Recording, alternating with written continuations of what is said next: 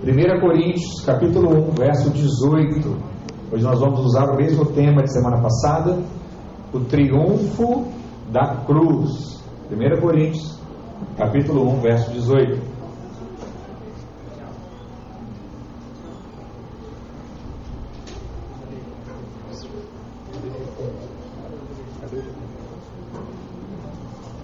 Diz assim a palavra do Senhor, 1 Coríntios 1, verso 18: Certamente a palavra da cruz é loucura para os que se perdem, mas para nós que somos salvos, poder de Deus. Diga, diga assim, para nós que somos salvos.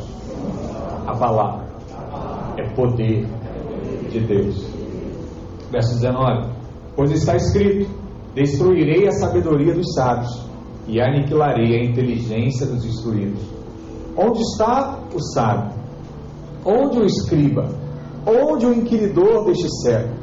Porventura não tornou Deus louca a sabedoria do mundo? Visto como, na sabedoria, na sabedoria de Deus, o mundo não conheceu por sua própria sabedoria. Aprove a Deus salvar os que creem pela loucura da pregação. Porque tanto os judeus pedem sinais, como os gregos buscam sabedoria. Mas nós pregamos a Cristo crucificado, escândalo para os judeus, loucura para os gentios. Mas para os que foram chamados, tanto judeus como gregos, pregamos a Cristo, poder de Deus e sabedoria de Deus. Porque a loucura de Deus é mais sábia do que os homens, e a fraqueza de Deus é mais forte do que os homens. Se você não tem esse texto marcado aí, mas você marcar na sua Bíblia, principalmente esse versículo aqui 25. Vou ler mais uma vez.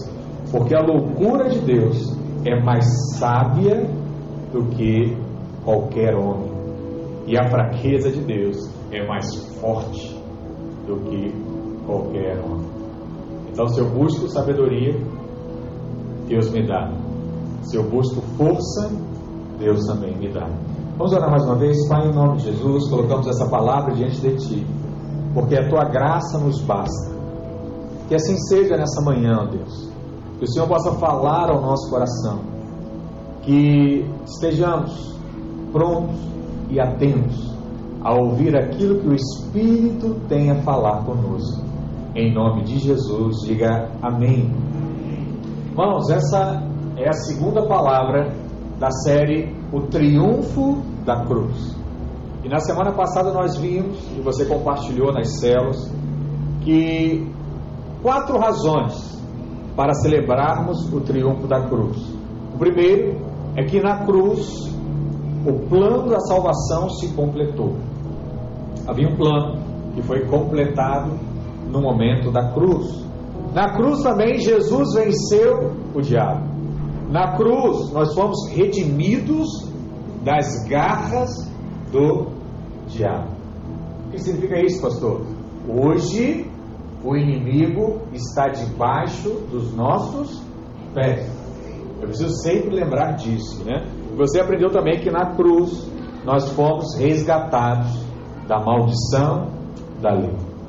Mas hoje eu quero ver com você mais algumas razões mas antes de falar essas razões, eu queria viver algumas considerações a esse respeito ainda da cruz, porque nós temos que olhar para a crucificação como um ato de vitória, de um rei que se entrega, mas que todo o controle está debaixo das suas mãos. Jesus não foi levado à força à cruz. Lembra daquela mensagem? Um Salvador feliz em nos salvar? Nós falamos sobre isso, já pregamos aqui na videira algumas vezes. Ele não foi forçado, ele se entregou, porque havia um propósito naquilo. Mas nós temos que olhar para a cruz também e saber o que levou Jesus até lá. Foram os nossos pecados. Ele foi voluntário, mas foi por conta de algo. O que levou Jesus para a cruz foram os nossos pecados. E se você ora dessa forma, quando você vê a cruz, O que, que você visualiza? Uma palavra que deve ser dita hoje, principalmente para os pais, que é o que? Gratidão. Se ele foi de livre e espontânea vontade, por conta dos meus pecados, quando eu olho para a cruz hoje, eu sou grato. Obrigado, Jesus, pelo que o Senhor fez pela minha vida. Por outro lado, se assim eu entendo também, eu olho para a cruz com um olhar de arrependimento. Poxa, aquilo que eu fiz levou a pessoa mais importante, a que eu admiro, a sofrer. Não posso mais isso. Então eu me arrependo. E eu preciso olhar para a cruz também, com um olhar daquele que representa a minha vitória. Jesus na cruz representa a minha vitória. E por último, quando eu tenho todos esses olhares acerca da cruz, acerca de Cristo, eu recebo no meu coração uma palavra forte que é Jesus me ama. E essa talvez é a maior prova de amor que possa existir. Alguns anos atrás, um dos pastores que caminhava conosco de uma outra denominação teve a sua casa invadida à noite. E os assaltantes entraram na casa dele, procuraram coisas de valores, de valor, não acharam. Eles eram americanos e eles foram atrás dos dólares, não acharam. E aí ele olhou para a esposa do pastor e falou assim: Olha, nós vamos violentá-la até que você dê o que a gente quer. O pastor olhou para aquele assaltante e falou assim: Olha, eu não sei o que vai acontecer hoje, mas uma coisa eu sei: se você tocar nela, ou eu ou você morre. Ele testemunha que aquela palavra foi tão chocante para os assaltantes que eles olharam para aquilo tudo e foram embora. Como você acha que a esposa olha para ele hoje? Meu amor, te amo. Por quê? A maior representação do amor ele já fez. Que foi o quê? Entregar a própria vida por ela. Essa é a maior prova de amor. Jesus entregou a própria vida por nós. O pastor Luiz ele conta que o grande desafio dele é a cada semana poder fazer um desenho da cruz e você enxergar na mensagem a cruz, porque a cruz representa tudo isso que eu estou te falando. Mas a maior prova da cruz é o amor de Deus por você. E é por isso que nós pregamos o amor de Deus e não a condenação, e não a acusação, e não a ira, não que a ira não existe, porque a palavra diz que a ira de Deus virá, não é hoje, mas ela virá.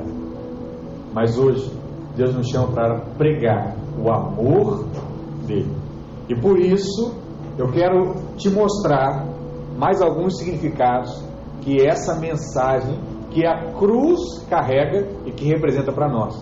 E a primeira que eu queria mencionar para você hoje é que o triunfo da cruz nos trouxe paz com Deus.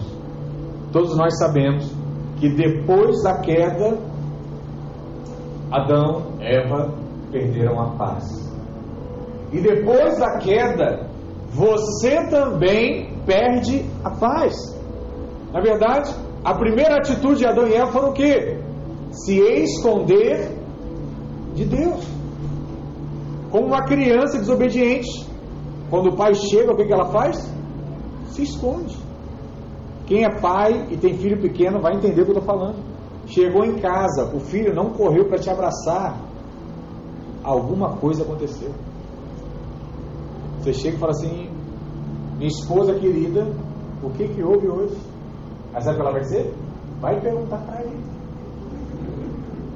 Pergunta o que ele fez.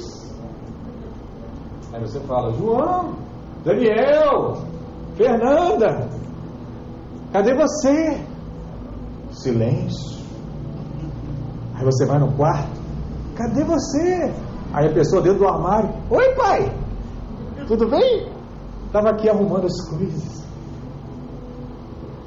Sua mãe me disse que aconteceu alguma coisa hoje, pode me contar? Você quer saber mesmo? É assim. Porque é assim que reza o ditado, né? O devedor, ele sempre se esconde do seu credor. Ele evita o tempo todo estar perto de quem está devendo. Ele vai embora. E estou devendo ao fulano, está aqui? Não, vem mais aqui não, vou em outra igreja. Por isso, irmãos, tomem muito cuidado com isso. Viu? Questão financeira. Eu tenho uma máxima com a minha esposa. E é, é ruim falar de si, né, como eu falei semana passada.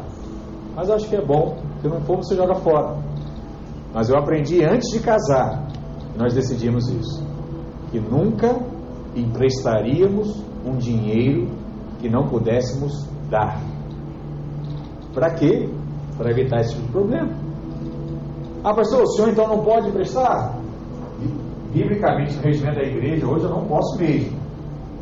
Mas se assim eu fizesse, emprestasse dinheiro, o que, que significa isso? Se a pessoa devolver, ótimo, né? Glória a Deus, aleluia. É o que você também espera. Mas se não devolver, não foi um dinheiro que você não pudesse dar. Isso é algo bom para você viver também no seu dia a dia, se assim for possível. Até porque tem muitos irmãos, muitos familiares, que além de emprestar o que não tem, fazem empréstimo para emprestar a outro. E aí fica complicado quando a pessoa não paga. Então, se você tiver algumas resoluções na sua vida, eu creio que tudo se tornará mais fácil. Mas, assim como Adão fugiu, hoje Muitos homens e mulheres fogem de Deus. Por quê? Não tem paz de estar na presença dele por conta do pecado que fizeram ou do pecado que cometeram. Mas a palavra diz que através do sacrifício de Jesus na cruz, algo aconteceu. Olha o que diz lá em Colossenses 1, verso 20.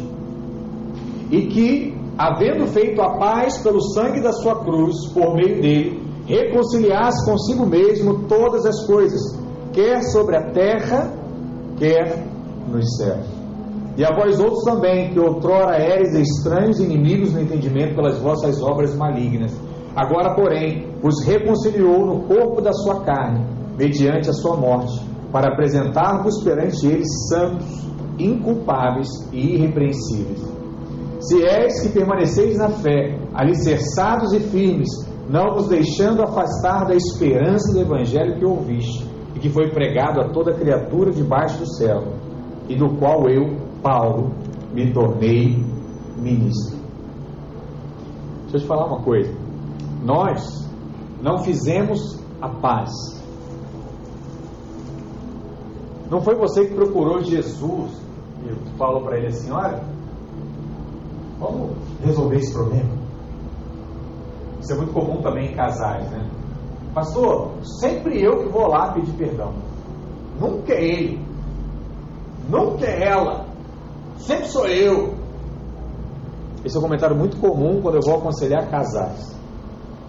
Mas sabe de uma coisa?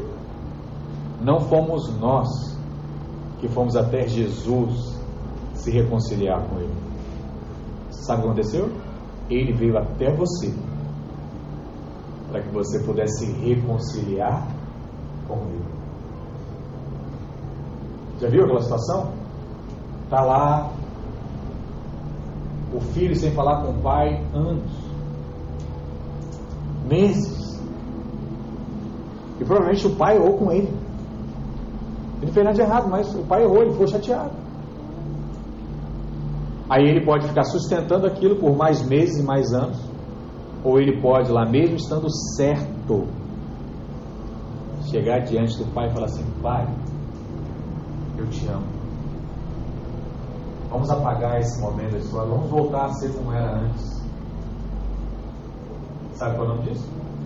Ter a atitude de Jesus. Quando você estiver lá na maturidade, você vai aprender que isso é tomar a cruz. Mesmo estando certo, você se humilha com o propósito de reconciliar. Foi o que Jesus fez, mesmo estando certo. Ele se humilhou para que pudesse haver reconciliação. E assim a paz volta. Por isso que o apóstolo Paulo ele falava acerca disso lá em Filipenses 4:7. Ele diz assim: "E a paz de Deus, que excede todo entendimento". E poderia mudar a versão aqui e botar assim: "E a paz de Deus que excede toda razão". Já viu? Essa é uma das palavras que a criança aprende primeiro. Pai, isso é injusto. Em outras palavras, né? Eu tenho razão. Eu tenho razão. E a palavra diz isso. A paz de Deus, ela excede a razão humana. E ela guarda o vosso coração. E guarda também a vossa mente. Aonde? Em Cristo. Em Cristo. Quando você passa por cima das suas razões, emoções, entendimentos, eu tenho a paz no coração e na mente. Testa isso, irmãos, na sua vida. Funciona, porque essa é a palavra de Deus. Nós temos hoje uma paz inexplicável. Ela excede todo entendimento. Como é que às vezes o mundo está todo descompensado e nós dizemos aleluia. O que, que significa isso? A paz de Deus. A paz de Deus em meio à pandemia, a paz de Deus em meio ao caos, a paz de Deus em meio à confusão, a paz de Deus em meio à crise financeira. A paz de Deus. Romanos 5,1 diz: Justificado, pois, mediante a fé, temos paz com Deus, por meio do nosso Senhor Jesus Cristo. Você precisa entender isso hoje. A paz entre você e Deus. Entre eu e Deus. Está tudo bem. Declara isso essa manhã. Fala assim: entre mim e Deus. Está tudo bem. Você não está brigado com ele. E ele também não está brigado com você. João 16, verso 33 diz assim: Estas coisas vos tenho dito, para que tenhais paz em mim. No mundo, olha que coisa, passais por aflições, mas tem de bom ânimo, porque eu venci o mundo. Eu estou dizendo isso a você para que você tenha paz em mim. No mundo passareis por aflições, mas tem de bom ânimo, porque eu já venci esse mundo. É só esperar. As coisas vão se resolver. João 14, verso 27 diz: Deixo-vos a paz, a minha paz vos dou, não vou lá dou como dá ao mundo. Não se turbe o vosso coração, nem se atemorize. Pastor, eu estou com medo. Eu não sei o que vai ser do meu amanhã. Eu não sei do que vai ser o meu hoje. Eu não sei do que vai ser o meu reencontro. Eu não sei o que vai ser para a resolução desse problema. Jesus está falando: olha, eu te dou a paz, filho, não fica aflito. Eu vou resolver isso. Como a palavra diz, a cada dia basta o seu mal. Tem gente pensando no mal de amanhã, no mal de semana que vem, no mal do mês que vem. Ah, pastor, vou fazer uma prova, está chegando. Misericórdia. Vai viver a paz do Senhor Jesus. Entendeu? Viva. Viva cada dia. Cada dia basta o seu mal. Aquele dia foi difícil? Amém, Senhor. Amanhã vai ser melhor. Aí você vai acordar de manhã e falar assim: Deus, o teu favor está sobre mim. Hoje eu serei abençoado. Aí você sai de casa, passa um ônibus, joga água em você, te suja todo. Você chega atrasado no trabalho. Aí você vai dizer: quando chegar lá, obrigado, Senhor, mais um dia, amém. Vai fechar o dia, hoje não foi bom, amanhã vai ser melhor. O Senhor, o teu favor está sobre mim. Eu sou filho amado do Senhor. E aí você dorme. Jesus trabalha. E Deus trabalha. E algo está acontecendo. E do nada, você vem testemunhar aqui da oferta, do dízimo que você deu, do casamento, do homem que você se tornou, da mulher que você se tornou, da transformação que Deus fez na sua vida, do sonho que você conquistou. É de uma hora para outra que você conta, né? Mas Deus vai construindo, ó, dia após dia. Deus vai apresentando a pessoa certa para você, dia após dia. Deus vai falando no seu coração, dia após dia. Por que pressa? Essa semana minha sogra me mandou um áudio de 8 minutos. Graças a Deus pelo Instagram, velocidade 1.5, 2.0. É. é um motor, né? Potente 2.0. Falta só o Instagram fazer isso também, ainda não descobri, mas estão demorando para criar esse negócio. Mas ela foi falar comigo e ela fez uma pergunta muito sincera, né? Ela não teve um pai presente para ela é muito difícil. E talvez para muitos irmãos que não tiveram um pai, isso é, é muito parecido. Associar Deus a essa figura de pai. Porque o pai não foi alguém bom. E ela diz: Olha, eu queria ter intimidade, eu queria viver isso, eu queria fazer tal coisa, mas eu não sei como. Aí eu falei para ela assim, de uma forma muito simples. Eu falei: Mas você está falando comigo agora? Está mandando um áudio de oito minutos. Manda um áudio de oito minutos para Deus agora. Fala para Ele. Mas vou falar o quê? Fala o que você está sentindo. Fala o que você está passando. Fala as dificuldades que você está enfrentando. Fala o que você quer. Fala o seu sonho. Fala o desejo que está no seu coração. Mas eu quero ter intimidade. Isso é intimidade. É você contar coisas que ninguém sabe. Só o amigo mais íntimo sabe. E ele é quem? É Deus. Por que, que eu digo isso, irmãos? Hoje nós ainda temos uma mente muito mística. Ah, intimidade é aquele que entra no quarto e fica por 12 horas orando até que do céu desça a nuvem da glória. E Deus venha e dê um pisque de luz e a, janela se abra e o vento penetre no quarto e eu fique todo arrepiado. E aí Deus falou comigo eu tiro intimidade. Aleluia, glória a Deus. Isso pode acontecer? Pode. É só abrir a janela no frio que estava. De madrugada, você vai sentir um arrepio forte. Não que isso seja errado, irmãos. Eu creio que isso tudo pode acontecer. Deus ele pode se manifestar de qualquer forma. Mas não é só assim que Deus faz. E muitos irmãos ficam só esperando isso.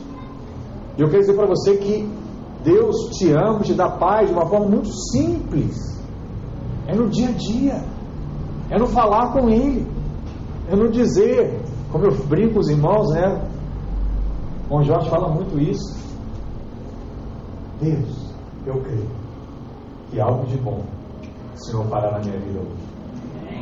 Só não sei o que é, mas algo irá acontecer. Essa é a paz de Deus. Porque a nossa paz não é como no mundo. A paz do mundo é feita como, irmãos? Com álcool.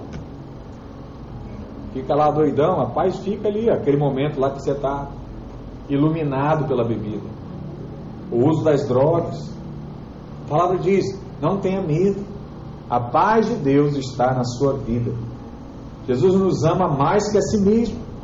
E provou isso quando? Quando ele foi para a cruz. Eu estava refletindo sobre essa frase que vou te falar agora.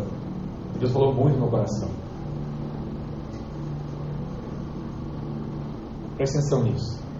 Não foram os cravos que seguraram Jesus na cruz foi o amor dele por nós. Sabe por quê? Porque ele era o Todo-Poderoso. É só tirar. Ele não tirou para cumprir o propósito de salvar o homem. Ele fez isso por amor. Amor. Os cravos na cruz são a prova do amor. Na cruz, ele quitou a nossa dívida. Portanto, tudo que é consequência do pecado se torna ilegal se você hoje se apropriar dos benefícios da cruz. E a cruz não é passageira, ela dura até a eternidade. Mas você pode se perguntar, pastor, por que que foi na cruz que tudo aconteceu? Porque a palavra diz que somente na cruz Jesus poderia remover toda a maldição do homem. Só na cruz. Em nenhum outro lugar. Gálatas 3, verso 13 diz: Cristo nos resgatou da maldição da lei, fazendo ele própria maldição em nosso lugar, porque está escrito: Maldito todo aquele que for pendurado em madeira. O que, que Jesus fez? Ele nos resgatou. Jesus ele foi o nosso substituto. Ou seja, para que a maldição e o pecado saísse da nossa vida, nós deveríamos passar pela cruz. Essa foi a troca perfeita. Então ele se fez maldição em nosso lugar. Ele pegou o meu pecado, ele pegou o seu pecado e carregou sobre ele. Fez isso para salvar a todos. Hoje existem diversos filmes de Hollywood com esse mesmo tema. Um que morre para que todos sejam salvos. Vende, dá altas bilheterias filmes como esse. Por quê? Essa é a maior história de amor que existe na face da terra. Você abrir mão da sua vida por outros. Por isso, podemos celebrar o triunfo da cruz, porque naquela cruz foi celebrado aquilo que é mais importante e aquilo que as pessoas mais buscam, que é a paz. E a paz significa reconciliação com Deus. Filho, onde é que você está? Filho, cadê você? Você pode estar agora dentro do armário, trancado no quarto, com medo do pai que chegou. Ou você pode ter a mesma atitude de um filho normal o pai chegou, eu corro e pulo no colo dele e falo: Pai, eu te amo tanto, mas hoje eu errei de novo. O pai vai falar: Vamos conversar. Eu vou te ajudar a ser uma pessoa melhor. Eu vou te ajudar a vencer essas limitações. Eu vou te ajudar, eu vou te ajudar a te fazer um homem de Deus, a te fazer uma mulher de Deus. Deixa comigo. Você sabe? Por que, que alguém se desvia? Porque ele apronta e foge de Deus. Sabe por que, que alguém volta? Quando ele entende que ele é amado, apesar dos seus erros e pecados. Você sabe por que essa mensagem que você está ouvindo ela é tão preciosa, por mais simples que pareça, e é simples, porque o nosso objetivo é fazer com que a palavra seja cada vez mais simples, é que você consiga levar isso porque alguém que está em casa hoje, em crise, achando que Deus não ama mais ele, você fala, filho, Deus te ama, porque eu aprontei muito, eu erro até hoje, mas eu entendi que eu não preciso mais me esconder de Deus, porque Ele me chama para conversar, Ele me orienta e Ele faz de mim uma pessoa melhor. Eu quero te propor isso. Sabe onde é que essa pessoa vai parar? Aqui. Ela vai falar: preciso entender, quero ouvir mais disso. E aí a alegria vai voltar, porque a paz vai ser restaurada. Porque agora não tem mais medo de um Deus que quer tratá-la ou corrigi-la. Ela sabe que tem um Deus que a ama muito e vai fazer no tempo certo, na medida certa, todas as correções necessárias. Não se glorie, olha para cá, porque você é bonzinho. Não se glorie porque você fala bem. Não se glorie porque você é alguém que tem um comportamento agradável aos olhos das pessoas. Se é assim você tem, acredita em mim, isso é favor de Deus. Foi Deus que te permitiu ser assim. Por quê? Você pergunta para ele um dia. Mas ele escolheu você para ter um comportamento diferente. Ele escolheu você para ter uma atitude diferente. Ele escolheu você para ser mais paciente. Ah, pastor, É sempre eu que tenho que, que tem que pedir perdão. É sempre eu que tenho que falar a segunda vez. É sempre eu que tenho que entender. Para de reclamar, dá graça a Deus, porque isso é favor. Imagina se não fosse. Ia ser briga todo dia. Se alguém cede, alguém já recebeu mais favor do que o outro. Em vez de ficar irado, tem que ser grato. Eu tenho mais favor. Quanto mais favor, mais humilhado diante dos homens você será. Ah, pastor, não lembraram de mim, não fizeram tal coisa. Então pare de pedir favor para Deus. Porque favor de Deus te faz superar todas essas coisas. Existe um favor que a Bíblia diz lá em Filipenses que te leva até morrer e sofrer por Cristo. Talvez esse seja o maior favor que o pessoal não quer. Acha lindo, mas esse talvez o pessoal não quer. Que é a graça de padecer por Cristo. Como Paulo dizia. Paulo foi alguém que viveu isso. Não era fácil estar preso, não era fácil estar chicoteado, não era fácil morrer, mesmo fazendo tudo certo, mesmo fazendo tudo pelas pessoas. Por que, que ele conseguiu isso? Graça, favor. Quantos estão entendendo aqui? Diga amém. Segundo, o triunfo da cruz pôs um ponto final na autoridade do inimigo. Temos que celebrar o triunfo da cruz, porque na cruz a autoridade que o inimigo tinha sobre a nossa vida foi removida para sempre. Vou dizer mais uma vez: para sempre. O diabo não tem mais autoridade sobre você. Há dois mil anos atrás isso aconteceu. Colossenses 2, verso 15 diz: E despojando os principados e potestades, publicamente os expôs ao desprezo, triunfando deles na cruz. O mundo todo viu. Jesus triunfou. Despojou, tirou, não tem mais principado, não tem mais potestade que possa agir contra você. Jesus brincou com todas elas. Hebreus 2, verso 14 diz: Visto, pois, que os filhos têm participação comum de carne e sangue, deste também ele igualmente participou, para que por sua morte destruísse aquele que tem o poder da morte, a saber, o diabo. Hebreus diz: Jesus destruiu, aniquilou, não tem mais vez. Uma vez Jesus triunfou na cruz, o diabo não tem mais vez, não tem mais jeito. E ele fez o que? Publicamente, todos viram Jesus indo para a cruz. Ele expôs a fragilidade do diabo. Todos viram? O diabo não pode mais entrar na sua vida. Por isso, podemos afirmar aqui sem nenhum temor que não existe ou não pode existir um crente possesso. Não há mais essa possibilidade. Porque aonde a luz veio habitar, não existe mais trevas. Talvez aqui surjam diversas dúvidas, né? Pastor, mas eu vi fulano na cela, no culto, não sei o que. Ficou, e aí? Talvez esse não havia ainda encontrado Jesus verdadeiramente. Porque depois que você o recebe, e esse é um outro questionamento acerca do pecado. Pastor, se o senhor falar que tudo pode, eu vou continuar pecando para sempre. Olha, quem nasceu de novo não tem prazer no pecado. Falamos isso semana passada.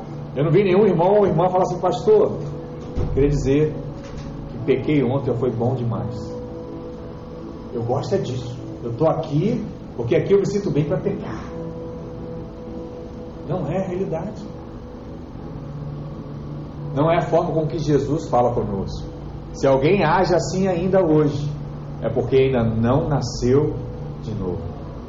Sabe por quê? Porque a palavra diz que você é propriedade exclusiva de Deus. Você é templo do Espírito Santo. Experimenta comeu alguma coisa estragada. Sabe o que seu corpo faz? Vai. Coloca para fora. Na hora o organismo começa a trabalhar, começa a agir, você passa mal, dói a barriga, te oferece um remédio, você toma chá, e blá. Coloca tudo para fora. Por quê? Porcaria.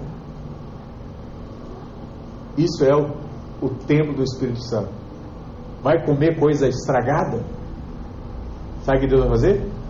Vai colocar para fora. E é aí que muitas vezes veio o vexame, né? Você viu a pessoa que está lá passando mal, ela vai vomitar, ela, não tem lugar aqui. Não tem jeito, o cara para o carro na rua e a pessoa fala, hum, vomitando. Assim é o crente que peca. Terra! Ele fica lá. a minha esposa quer gravar essas coisas, não dou conta.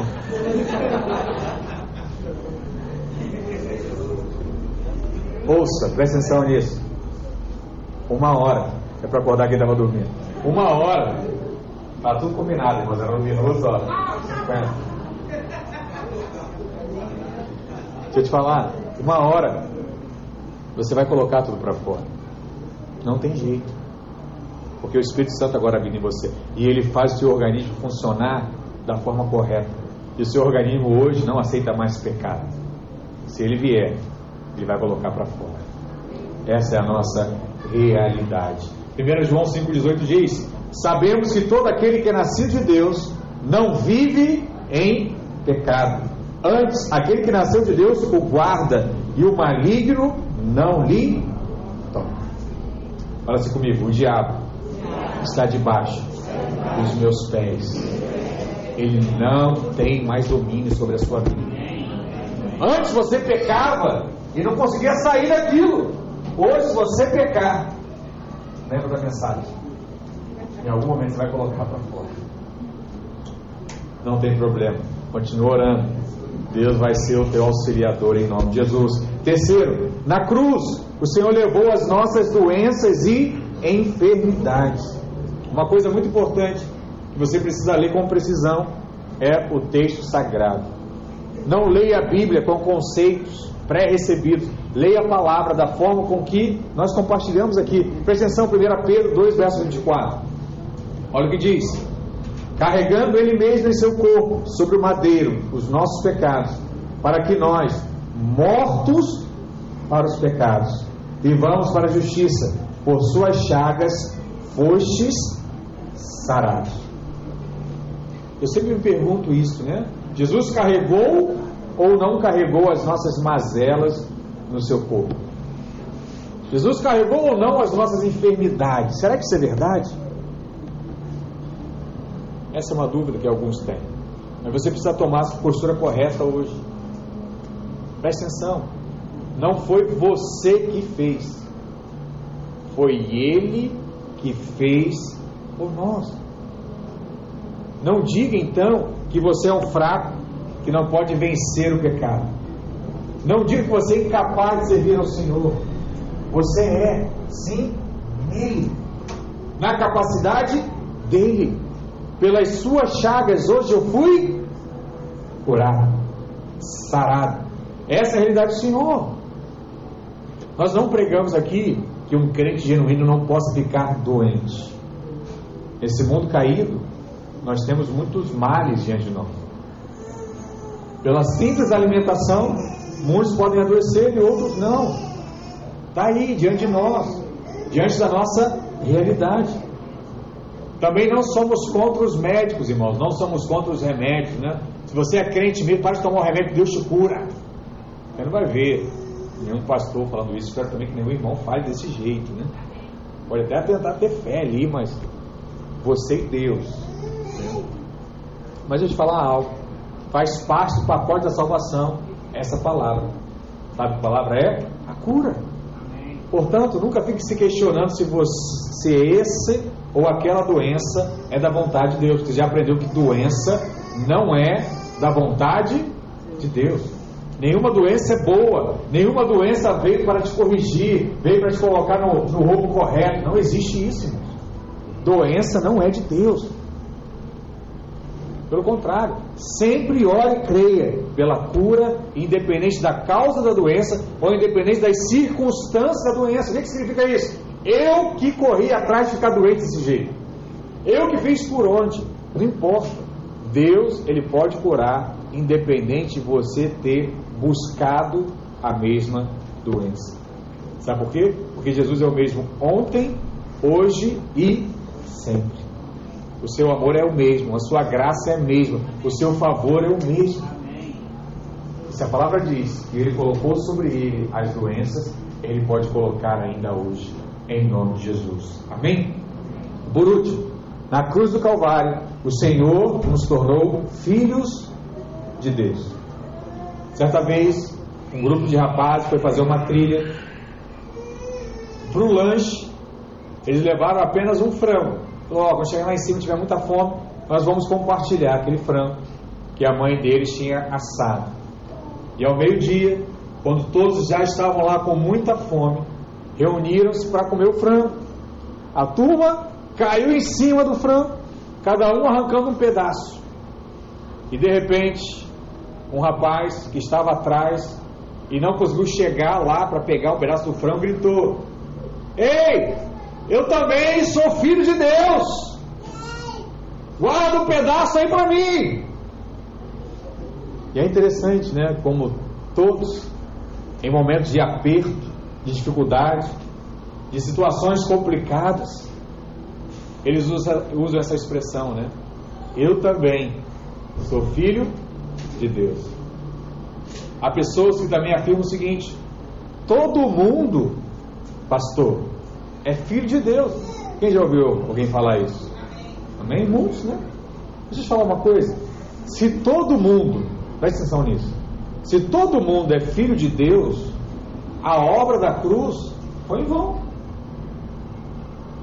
Se todos de fato forem filhos de Deus, para que Jesus foi para a cruz? Não precisava. Porque Cristo triunfou na cruz justamente para conceder o poder de nós nos tornarmos filho de Deus. Então, quando você diz isso, olha, é, de fato todo mundo é filho de Deus, você está dizendo assim, ó, que Jesus fez na cruz foi à toa, não precisava. E isso é muito sério. João 1, verso 12 diz: Mas a todos quantos o receberam, deu-lhes o poder de serem feitos filhos de Deus, a saber, os que creem no seu nome. Portanto, um dos mais poderosos resultados da obra da cruz foi transformar homens comuns em filhos de Deus. Homem comum, carne e osso. Hoje, você que crê de fato é filho de Deus. Porque todos os homens foram criados por Deus, são criaturas de Deus, mas nem todos são filhos de Deus.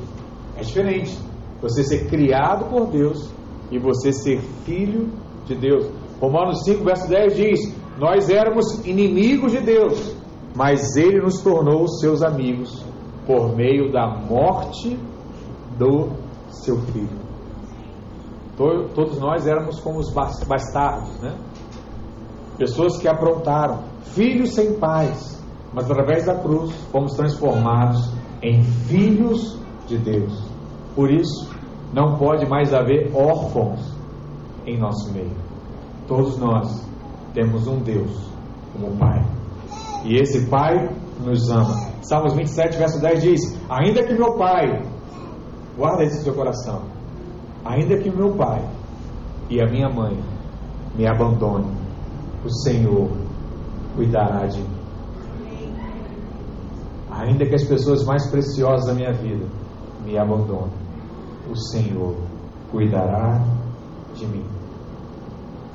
Mesmo que você não tenha um pai natural hoje, você, pela liberdade do Espírito, você pode chamar Deus de Pai. Portanto, hoje, temos motivos para celebrar ao Senhor, porque através da Sua morte, nós recebemos a filiação. Por isso, nós somos cuidados e guardados por Ele. Há alguém aqui hoje que jamais se esquece de você. Há alguém aqui hoje que jamais abandona você. Há alguém aqui hoje que jamais irá te desamparar. E Ele está aqui. E esse alguém é o seu Pai Celestial. É o Deus Todo-Poderoso. Através do milagre do novo nascimento, o Espírito Santo veio habitar dentro de nós. E sabe o que ele fez dentro de nós? Todos os dias, ele nos lembra e testifica: Ei, você é filho de Deus. Ei, você é filho de Deus. Todos os dias. Para que você possa falar: Eu sou de fato filho de Deus. Pastor, onde é que está isso na palavra? Romanos 8, verso 16. Olha o que diz: O mesmo Espírito testifica com o nosso Espírito que somos filhos de Deus. Pastor, todo dia a mesma mensagem. Eu já entendi. Eu sou filho de Deus. A Bíblia diz que o Espírito Santo te lembra todos os dias. Ei, rapaz. Ei, psiu. alô? Você está dormindo aí, cochilando, está com medo. Ei, você é filho de Deus. Eu sou filho de Deus. Eu sei que pode parecer algo simples, mas não é. A falta de paternidade afeta até o equilíbrio emocional dos animais, sabia disso? Existe um estudo feito lá no Quênia, onde criaram um abrigo para animais que perderam seus pais, ou pela caça, ou por algo que possa ter levado os pais. E eles perceberam que os elefantes, que naquela região é o que é mais comum, sem pai, eles ficam amedrontados e deprimidos. E muitos morrem ainda jovens pela falta da paternidade. E passaram a cuidar desses animais para poder reintegrá-los depois novamente na selva, né, no meio lá em que eles vivem. E você pode perguntar assim, pastor, se um animal irracional é afetado dessa maneira, quanto mais nós, seres racionais, não somos afetados pela simples ausência da figura do Pai, da autoridade do Pai. Você pode pensar que tudo isso é uma bobagem, mas acredite, essa certeza que Deus é o nosso Pai é aquilo que tem nos mantido de pé você pode chegar diante do Senhor e chamá-lo de Pai, conforme o apóstolo Paulo fez. Romanos 8,15 diz assim: Porque não recebeste o espírito de escravidão, para outra vez estardes com temor, mas recebeste o espírito de adoção, pelo qual clamamos, Abba, Pai. Por isso, eu quero dedicar esse dia especial aos pais, mas eu quero também desafiar você a agradecer ao seu Pai Celestial que tem aplicado tudo isso à sua vida, que tem te guardado de todas essas lutas. E para encerrar, eu queria fazer uma declaração espiritual juntos nessa hora, tendo essa visão de um Pai Celestial que nos ama. Aí onde você está, fica de pé. Quero fazer esse exercício com você. Feche seus olhos. Nós vamos fazer uma oração aqui agora. E eu queria que você lembrasse e visualizasse esse Deus que te ama. Cada um do seu jeito. Feche seus olhos. Fala assim: Deus, me permita ver a Ti nessa manhã. Permita desfrutar da Sua presença. Permita viver aquilo que foi ministrado e pregado. Em nome de Jesus. Vamos orar todos juntos. Fala assim comigo. Pai nosso, que estás nos céus, santificado seja o teu nome.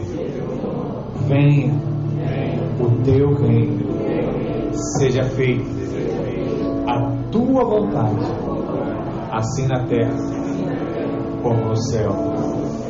Dai-nos hoje o nosso pão de cada dia Perdoa as nossas dívidas, assim como nós perdoamos aos nossos devedores.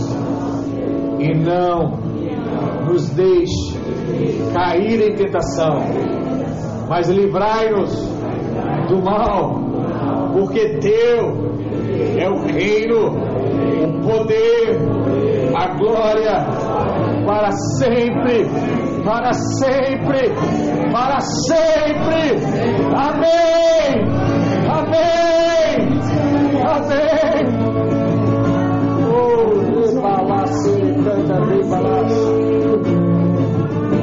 Gaste esse instante agradecendo ao Senhor, o seu jeito, as suas palavras. Se agrada de mim, que não estou só.